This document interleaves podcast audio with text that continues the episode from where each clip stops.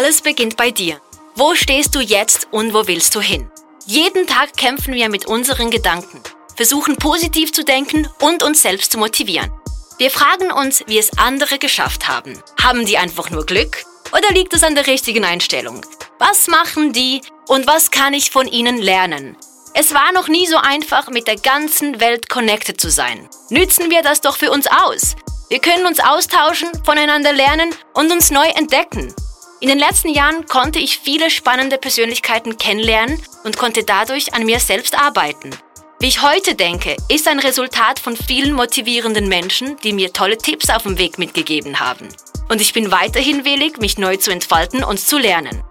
In diesem Podcast werde ich inspirierende Persönlichkeiten interviewen, mit dem Ziel, Motivation und Inspiration zu verbreiten. Mir sind tiefgründige und informative Gespräche sehr wichtig, denn das ist es, was uns helfen kann zu wachsen und über unser Leben nachzudenken. Ich bin ein großer Fan von Think Big und in meiner Welt ist alles möglich. Das unlimitierte Denken möchte ich mit euch teilen.